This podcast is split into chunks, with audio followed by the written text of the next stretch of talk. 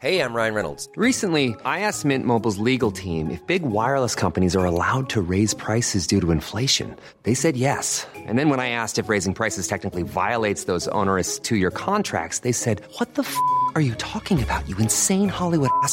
So to recap, we're cutting the price of Mint Unlimited from $30 a month to just $15 a month. Give it a try at mintmobile.com slash switch. $45 upfront for three months plus taxes and fees. Promo rate for new customers for limited time. Unlimited more than 40 gigabytes per month. Slows. Full terms at mintmobile.com.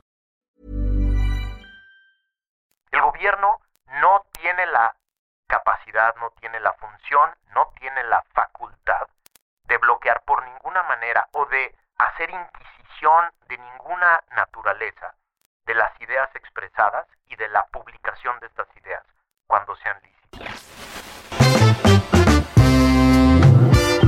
El Ciudadano Político, el podcast de Max Kaiser. Conocer y entender la política mexicana para crear ciudadanos capaces de reconstruir su democracia. Hola, yo soy Max Kaiser y este es el episodio número 19 de nuestro podcast El Ciudadano Político, el espacio en el que tú y yo analizamos los temas más interesantes, más relevantes de la política mexicana, para que reconstruyamos entre todos esta democracia que nos necesita a todos, necesita ciudadanos activos, necesita ciudadanos comprometidos, como tú y como yo, que queremos vivir en un mejor país y que sabemos que se puede vivir en un mejor país. La semana pasada platicamos de este libro How Democracies Die de Ziblatt y Levitsky y decíamos que uno de los elementos más peligrosos en una democracia, uno de los cuatro elementos que hacen que una democracia puede morir, es que el aspirante a tirano tenga la tentación de limitar, coartar o hasta retirar, pisotear los derechos fundamentales de aquellas personas que considera que son adversas a su régimen, adversas a su gobierno. Y por eso se me ocurrió que hoy era muy importante que nos hiciéramos una pregunta fundamental. ¿Cuáles son esos derechos fundamentales por los que siempre debes luchar? Tenemos muchos derechos en la Constitución y, las leyes. Tenemos muchas capacidades otorgadas por la Constitución y las leyes, pero hay algunos que son fundamentales, por los que debes luchar siempre, por los que debemos dar la vida todos por todos, para que nunca sean limitados, retirados o pisoteados por el gobierno. Así nos vamos a hacer tres preguntas hoy. La primera pregunta, ¿qué son los derechos fundamentales en general? ¿Cómo funcionan estos derechos fundamentales? La segunda pregunta, ¿cuáles son los 10 que considero deben ser aquellos por los que debes dar la vida? Literalmente dar la vida. Y la tercera pregunta, ¿cómo cuidamos nuestros derechos? Vámonos a la primera pregunta para aprovechar este tiempo. ¿Cuáles son las características de los derechos fundamentales? ¿Por qué, ¿Por qué son diferentes a otros? ¿Por qué son más importantes que otros? La primera respuesta es porque están en la Constitución, en el documento legal más importante donde se establece cuáles son aquellas cosas de las que gozamos las personas, aquellos bienes de los que debemos gozar a través de derechos y que deben ser el límite principal del ejercicio del poder del Estado. A ver, los derechos fundamentales tienen dos dimensiones. Primero, la dimensión que va de ti hacia afuera, es decir, un derecho es algo que tú puedes ejercer, es una esfera de protección que tú puedes ejercer, una capacidad que tú tienes, pero sirven también del Estado hacia ti. ¿Qué quiere decir esto?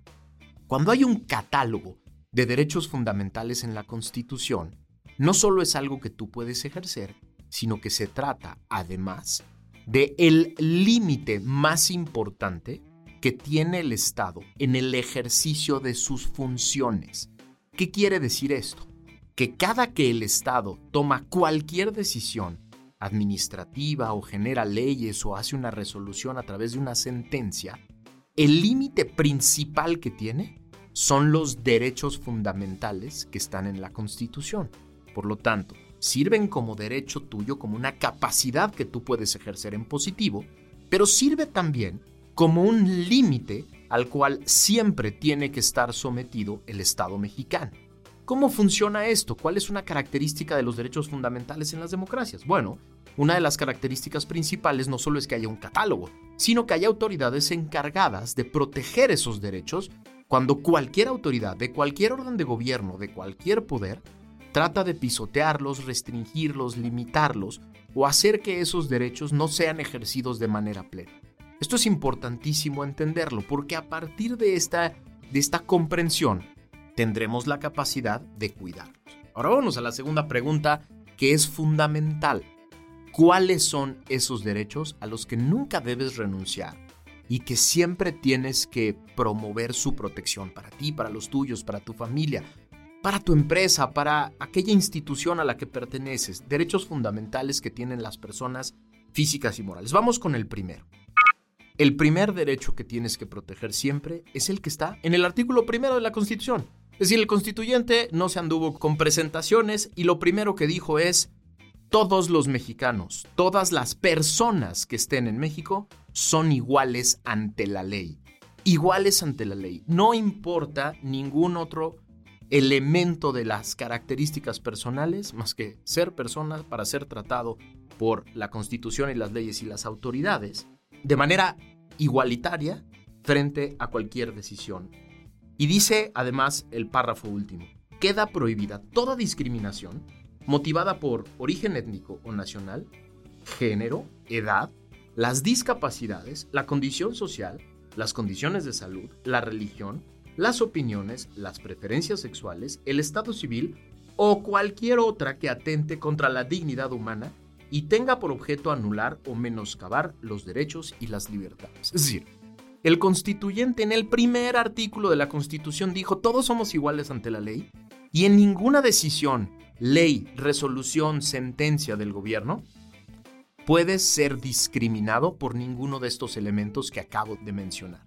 Esto es importantísimo que lo tengamos en cuenta y que nunca renuncies a esto.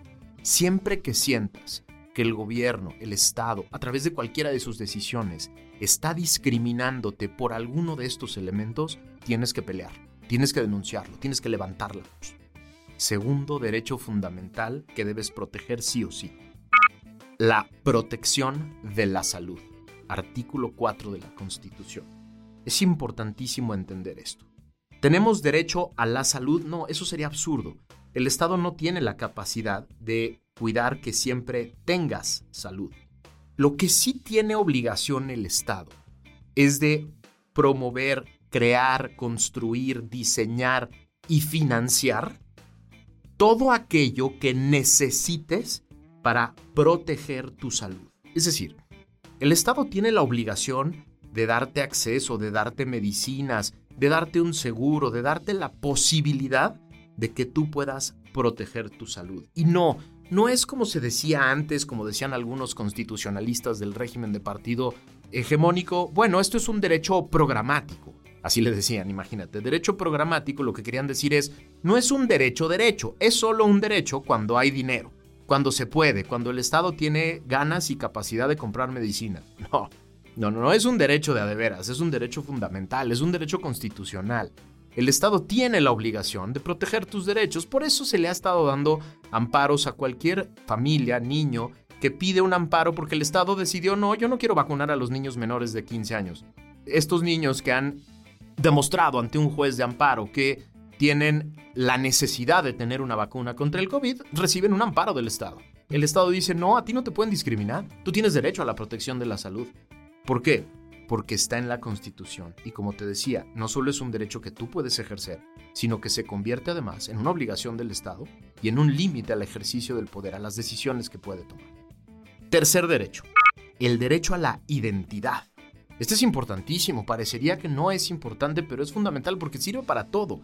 ¿Qué quiere decir derecho a la identidad? Tienes derecho a tener un nombre, tienes derecho a ser una persona, tienes derecho a tener un nombre y un apellido y un registro y una serie de características de las que eso se derivan. Un registro federal de contribuyente, una CURP y todo aquello que implique que tú eres una persona con todas las características legales que te permitan gozar de estos derechos.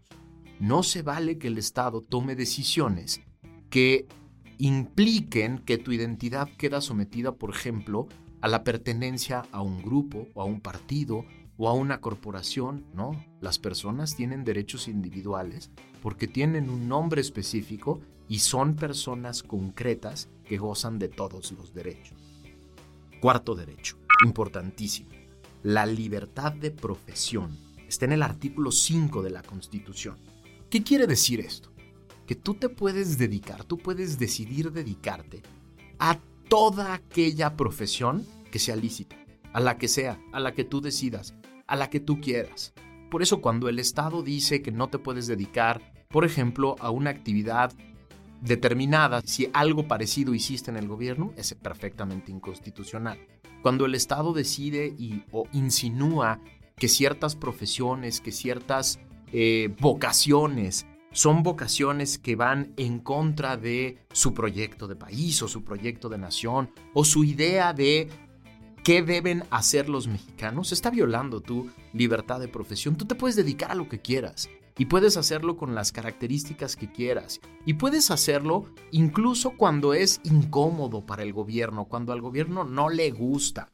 Una de las profesiones que menos le gusta a este gobierno es la del periodista. El periodista que investiga, el periodista que rasca, el periodista que busca cosas que no le gustan al gobierno. Solo la semana pasada eh, tuvimos dos escándalos que pegan directamente en, el, en, el, en la línea de flotación del presidente. Por un lado, supimos que sus hijos tienen una muy lucrativa empresa de chocolates y resulta que el programa consentido del presidente llamado Sembrando Vida pues está relacionado directamente con la capacidad de sus hijos de producir estos chocolates. Pero luego nos enteramos al final de la semana pasada que, bueno, su secretario particular, no, no Bejarano, no es una noticia vieja, no, su secretario particular actual fue uno de los que movió miles de pesos en diferentes depósitos, en estilo carrusel, en bancos, para lavar dinero de ese que se debía haber utilizado para los, para los damnificados del sismo. Sí, en lugar de utilizar ese fideicomiso para ayudarle a los damnificados del sismo, Morena utilizó ese dinero para pues hacer campaña. ¿Y quién es el involucrado principal? Su actual secretario particular. Y su actual oficial mayor. ¿Quiénes sacaron esto? Los investigadores que trabajan en diferentes medios de comunicación. Periodistas, periodistas que hacen su chamba. Y esta es una de las profesiones que más odia al presidente, la desprecia. Desprecia a los periodistas que son independientes y lo dice, y lo dice en su mañanera. Y cuando dice que estas personas están atentando en contra del pueblo y contra la nación, está violando con sus dichos el derecho a la libertad de profesión. Vámonos al quinto derecho, a la quinta libertad que tienes en la Constitución, la libertad de expresión. Está en el artículo 6 de la Constitución. Déjame hacer aquí un pequeño, una pequeña pausa como disclaimer, porque es importante entender que los derechos fundamentales, en ningún país del mundo, ¿eh? en ninguna democracia, son derechos absolutos. Y esto es importante entenderlo y por eso hice la pausa en la libertad de expresión. ¿Por qué? ¿Por qué no son absolutos? Porque vivimos 130 millones de personas juntos. Y 130 millones de personas tenemos los mismos derechos. Por lo tanto, no pueden ser absolutos. Los derechos solo están limitados por la misma esfera de derechos de la persona que tienes enfrente. Es decir, si vivimos en una comunidad y vivimos en una comunidad de 130 millones de personas que gozan de exactamente los mismos derechos establecidos en la Constitución, tenemos la obligación de respetar los derechos de los demás. Por eso nuestros derechos tienen ese límite, la esfera de derechos del de enfrente. E, en la libertad de expresión es muy importante, porque sí dice el artículo 6 que la manifestación de las ideas no puede ser objeto de ninguna inquisición judicial, de ninguna investigación, de ninguna sanción. Y pone algunos límites. Dice, salvo cuando ataquen la moral, la vida privada o los derechos de terceros o provoquen algún delito o perturben el orden público. Ya lo digamos alguna vez que esta idea de la moral nunca se ha entendido exactamente a qué se refería el constituyente, pero los otros son muy importantes y ahí está la esfera de los demás. La vida privada y los derechos de terceros.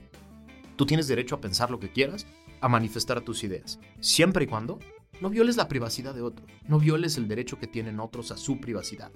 Este artículo es muy importante porque al establecer la el derecho a la privacidad de terceros, se genera un derecho nuevo. Es decir, tenemos todos derecho a una vida privada, a una esfera en la que nadie se pueda meter. Por lo tanto, la manifestación de las ideas está limitada por eso, pero también está limitada por la posibilidad de provocar un delito. Tus ideas no deberían nunca provocar un delito. Es decir, llamar, por ejemplo, a provocar un delito públicamente no está contenido en la libertad de expresión y tampoco lo está perturbar el orden público. Cuando tu llamado es a perturbar el orden público, a romper el orden del que gozamos todos, estás yendo más allá de tu libertad de expresión. Pero fuera de eso, tú tienes el derecho a pensar lo que quieras, a creer en lo que quieras y a expresarlo libremente. Y esto está directamente relacionado con el artículo 7 que establece otro derecho, que es la libertad de prensa. Así se le sigue diciendo, lo pongo entre comillas. Así, así se expresaba desde las primeras menciones en las constituciones porque la manera de publicar y difundir las ideas era la prensa. Ahora se trata de un derecho más amplio, de un derecho que implica el poder difundir las diferentes ideas a través de plataformas y mecanismos, los que sean, que te permitan difundir las ideas con las mismas salvedades con la misma salvedad de no atacar derechos de terceros, ni su privacidad, ni provocar delitos, ni perturbar el orden público. Fuera de eso, el Estado tiene la obligación de respetar tu derecho a publicar y a difundir a través del medio lícito que tú quieras las ideas que tú quieras y que lleguen a donde tengan que llegar. Esta combinación la libertad de expresión y la libertad de prensa son quizá dos de los peores dolores de cabeza de este gobierno. Sí, la libertad de manifestar las ideas y de publicarlas a través de diferentes espacios es uno de los peores dolores de cabeza. Tiene incluso el presidente, tú ya lo conoces, un espacio dedicado los miércoles a difamar a personas que le son críticas, a difamar. Y esto viola la libertad de expresión y viola la libertad de prensa. El gobierno no tiene la capacidad, no tiene la función, no tiene la facultad de bloquear por ninguna manera o de hacer inquisición de ninguna naturaleza de las ideas expresadas y de la publicación de estas ideas cuando sean lícitas. Si no se está cometiendo un delito, si no se ataca la privacidad de terceros, si no se perturba el orden público, el presidente no tiene derecho, no tiene capacidad, no tiene facultad de exponer a esas personas de criticarlas, de denunciarlas y de mandarles a toda su tropa. Eso viola directamente la libertad de expresión y es uno de los derechos fundamentales a los que no podemos renunciar. Su servidor ha salido ya tres veces en ese espacio de la mañanera. Este podcast ya salió ahí publicado en un espacio de la mañanera y no se siente padre, ¿eh? no se siente padre porque la pregunta es, ¿por qué estoy en el ojo del Estado mexicano? ¿Por qué el Estado mexicano está observándome y exponiéndome frente a sus porristas? ¿Y qué sigue? ¿Qué va a hacer después? Si yo le sigo, si después de haberme expuesto a la crítica y al, al ataque de sus porristas no paro, ¿qué me va a hacer después? ¿Me va a mandar a otra autoridad? ¿Me va a mandar a la autoridad fiscal? ¿O me va a inventar algún delito? ¿Qué sigue después? Esto da miedo. Y pues como estamos, como estás viendo en este momento, yo no me voy a callar, yo no voy a dejar de hacer lo que hago, que es hablar contigo y tratar de ponerte sobre la mesa elementos necesarios para ser un buen ciudadano. Pero ¿qué pasa con todas aquellas personas que después de ser expuestos en la mañanera sí se callan? No los estoy juzgando, al revés. Tienen razones para decir yo ya no quiero. Yo ya no quiero hablar porque yo ya no yo ya no quiero ser expuesto. Yo ya no quiero ser atacado, yo ya no quiero ser violentado por el presidente y por las personas a las que manda después. Por eso es un ataque directo a la libertad de expresión. Vámonos al siguiente derecho que es importantísimo. La libertad de acceso a la información.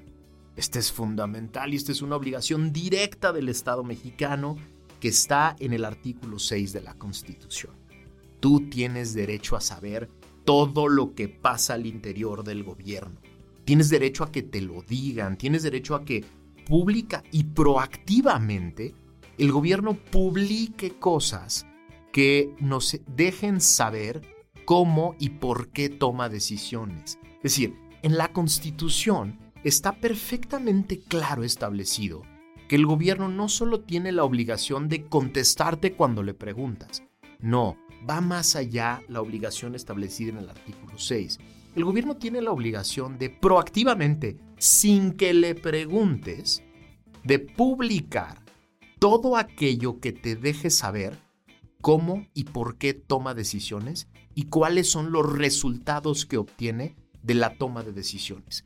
Es un derecho fundamental, la transparencia y el acceso a la información es un derecho fundamental para los otros dos derechos, para la manifestación de las ideas y la publicación. Es muy difícil, es muy difícil ejercer plenamente el derecho a la manifestación de las ideas y el derecho a la libertad de expresión y su publicación si no conoces, si no sabes, si no tienes información. Por eso, el gobierno tiene la obligación constitucional de proactivamente transparentar todo aquello que implique una decisión de poder. Todos los elementos que la llevaron, que lo llevaron a ella, todos los elementos que la fundamentan, todos los elementos que la motivan y los resultados que se obtuvieron. No se vale argumentar seguridad nacional, no se vale argumentar interés público, no se vale argumentar eficiencia, eficacia, menos se vale decir es que me estorban, cuando me preguntan cosas, no me dejan acabar cuando me preguntan cosas. El decretazo del que ya hablamos en este podcast es una violación directa a este derecho que tenemos todos a saber qué está haciendo el gobierno, cómo toma sus decisiones y qué resultados obtiene. Vámonos al octavo derecho que tienes que cuidar y que tienes que promover siempre. La libertad de asociación, que está en el artículo 8. El artículo 8 de la Constitución te da la libertad a ti de asociarte con quien quieras, juntarte con quien quieras, formal, oficial y públicamente. Juntarte con muchas personas para hacer válidos tus derechos, para hacerlos eficaces. Este es uno de los derechos más importantes. Desde tiempos antiguos, cuando la, democracia estaba siendo formada en las diferentes constituciones, Alexis de Tocqueville en uno de sus libros más importantes que se llama La democracia en América decía, una de las cosas más importantes que tiene Estados Unidos para que su democracia funcione es que la gente se junta, la gente se asocia, la gente se organiza, porque es la manera más eficaz de promover tus derechos. Entonces, cuando el presidente critica a las organizaciones, a las fundaciones, a las escuelas, a las universidades, a los medios de comunicación que se asocian, se agrupan para criticarlo, viola el derecho de asociación, viola la libertad de asociación, porque él no tiene la facultad para criticar, para atacar a personas que se juntan, aunque sea para criticarlo. Las personas tienen el derecho de juntarse para criticarlo. Tienen el derecho de juntarse para defenderse de él. Tienen el derecho de activar, de juntarse, organizarse y para eso activar todo tipo de mecanismos para tratar de defender sus derechos. Esto que oímos la semana pasada de el decretazo lo hago porque hay muchas organizaciones que están pidiendo amparos en mi contra y por lo tanto tengo el derecho a hacer un decreto violatorio de la transparencia establecido en la Constitución. No, falso. Los ciudadanos tenemos el derecho a asociarnos, a agruparnos, a organizarnos, incluso para tratar de quitarle el poder, para competir por el poder, para tratar de transparentar lo que se hace en el poder, aunque le incomode al presidente. Incluso hay organizaciones que se juntan, se organizan, porque eso le incomoda al presidente. Bueno, tenemos ese derecho. Ni modo, lo siento, presidente, tenemos ese derecho. Noveno derecho, y este es fundamental porque este es, digamos, el que los derechos que engloban todo lo demás que acabamos de, platicar. ¿Se acuerdan que al principio les decía, la lista de derechos no es suficiente, necesitamos además la capacidad para hacerlos, para ejercerlos. Y ahí está los artículos 14 y 16 que son fundamentales para nosotros los abogados y me gustaría explicártelos muy bien. Se llaman las garantías de seguridad jurídica, los derechos de seguridad jurídica. ¿Qué quiere decir esto? Quiere decir que debe haber mecanismos en el Estado para que estos derechos no te puedan ser retirados nunca. Dice el artículo 14, nadie puede ser privado de la libertad o de sus propiedades, posesiones o derechos de los que acabamos de platicar, sino mediante juicio seguido ante los tribunales previamente establecidos en el que se cumplan las formalidades esenciales del procedimiento. Te lo explico muy sencillo. El gobierno no te puede quitar tus derechos, no te puede privar de estos derechos de los que hemos hablado, sino mediante un juicio justo en el que se cumplan todas las formalidades. Y eso es lo más importante que debemos entender. El Estado está imposibilitado a simplemente decidir por una vía administrativa o ejecutiva quitarte los derechos. No puede, no puede hacerlo. Dice la Constitución que si quiere privarte de un derecho, solo puede hacerlo a través de un juicio justo, completo, integral, en el que se respeten todas las formalidades esenciales del procedimiento. Esta es quizá la garantía de seguridad jurídica más importante que tienes. Es decir, siempre que creas que te van a privar o te privaron de un derecho, tienes por derecho constitucional la herramienta para acudir a pedir que el Estado te lo regrese vía un juicio justo.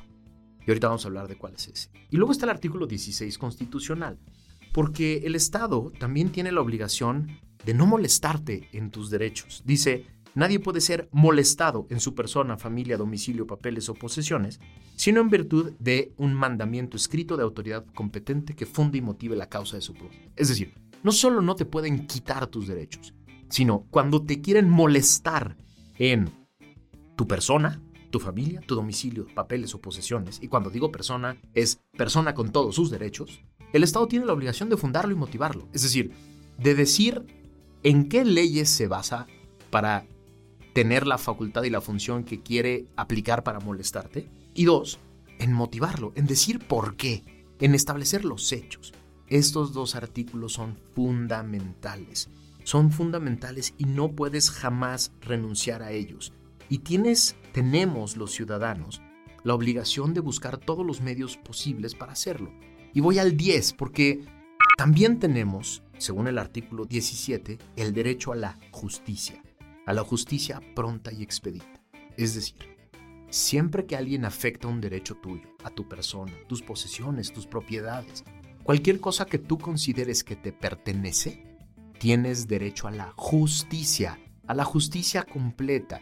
Y justicia no es que el presidente salga en una mañanera a denunciar personas o según él, atacar la corrupción o según él, a acabar con prácticas indebidas. No, justicia es que vía procedimientos e instituciones constitucionales te regresen lo que es tuyo, te regresen tus derechos, te regresen tu tranquilidad, te regresen tu seguridad. O se haga justicia en contra de alguna persona que afectó alguno de tus derechos. Tienes el derecho a hacerlo a buscar y a exigir que haya justicia. Estos son 10 derechos fundamentales que están en la Constitución, que todos tenemos y que tenemos como ciudadanos la obligación de promover, de conocer primero, pero después de promover y de defender a capa y espada. Ahora, la tercera pregunta es, ¿cómo le hacemos? La vía más importante que tenemos en México es el, el juicio de amparo. El juicio de amparo no es tan complejo como tú crees y hay muchísimos abogados en México especializados para hacerlo y si no tienes la capacidad económica para pedirlo, hay muchas fundaciones, muchas organizaciones que te pueden ayudar. ¿Qué es el juicio de amparo? Es un juicio en el que justo lo que se trata de hacer es comparar una decisión administrativa o judicial o legislativa que viola uno de tus derechos. Lo que se le pregunta a un juez es, oiga, señor juez, ¿este señor cree que uno de sus derechos fundamentales fueron violados por esta decisión del presidente o de un gobernador o de un presidente municipal, o por esta ley o por esta sentencia. Le vengo a preguntar si es cierto que se violó uno de sus derechos. Si el juez decide que sí, te amparan, es decir, te protegen. ¿Qué quiere decir esto? Que esa decisión se anula, pierde sus efectos, no te puede molestar más. Y eso es importantísimo que todos lo entendamos, porque este es un procedimiento que está ahí para que el Estado se porte bien, para que solo haga lo que puede hacer, para que se limite. Es el derecho más importante que tienes, el de la seguridad jurídica, y es de verdad una herramienta bastante sencilla de utilizar. Hay muchos especialistas, hay muchas personas que te pueden ayudar, hay muchas fundaciones que te pueden ayudar. Hay abogados enormes que, hacen esto de manera muy cotidiana y que a lo mejor cuestan caro, pero también hay otros, otros abogados muy chingones que están en fundaciones que te pueden ayudar utilízalo, utiliza el amparo. Es una de las facultades ciudadanas más importantes. Entre más lo utilicemos entre todos, más fácil será que este Estado deje de abusar sistemáticamente del poder. Aunque le duela, aunque le incomode, hay que utilizarlo. Espero que te haya servido este, este programa y si es así, ayúdame a compartirlo. Ayúdame a compartirlo con muchas personas porque esta es de esas facultades ciudadanas que tenemos que aprender a utilizar sistemáticamente, siempre que se viole uno de nuestros derechos. Muchas gracias por haberme acompañado. Sígueme en mis redes sociales. Soy Max Kaiser75 en Twitter, igual en Instagram. Pero también tengo un buen canal de YouTube en el que puedo dar muchas de estas clases que te pueden dar muchas guías. Tengo todo un curso de Derecho Constitucional completito, el que daba en la universidad, exactamente el mismo. Lo tengo en mi canal de YouTube que se llama igual que yo y que toda esta explicación que te acabo de dar hoy está completa, ahí, amplia, para que la tengas a la mano. Ayúdame también a compartir eso porque, porque vale la pena. Mis, mis clases de YouTube las han utilizado en universidades, en empresas, en diversos lugares. Hay más de 21 mil suscriptores que toman clases de manera permanente. Échale un ojo, en una de esas te sirve mucho. Espero que te haya servido. Muchas gracias por haberme acompañado. Nos escuchamos la que sigue.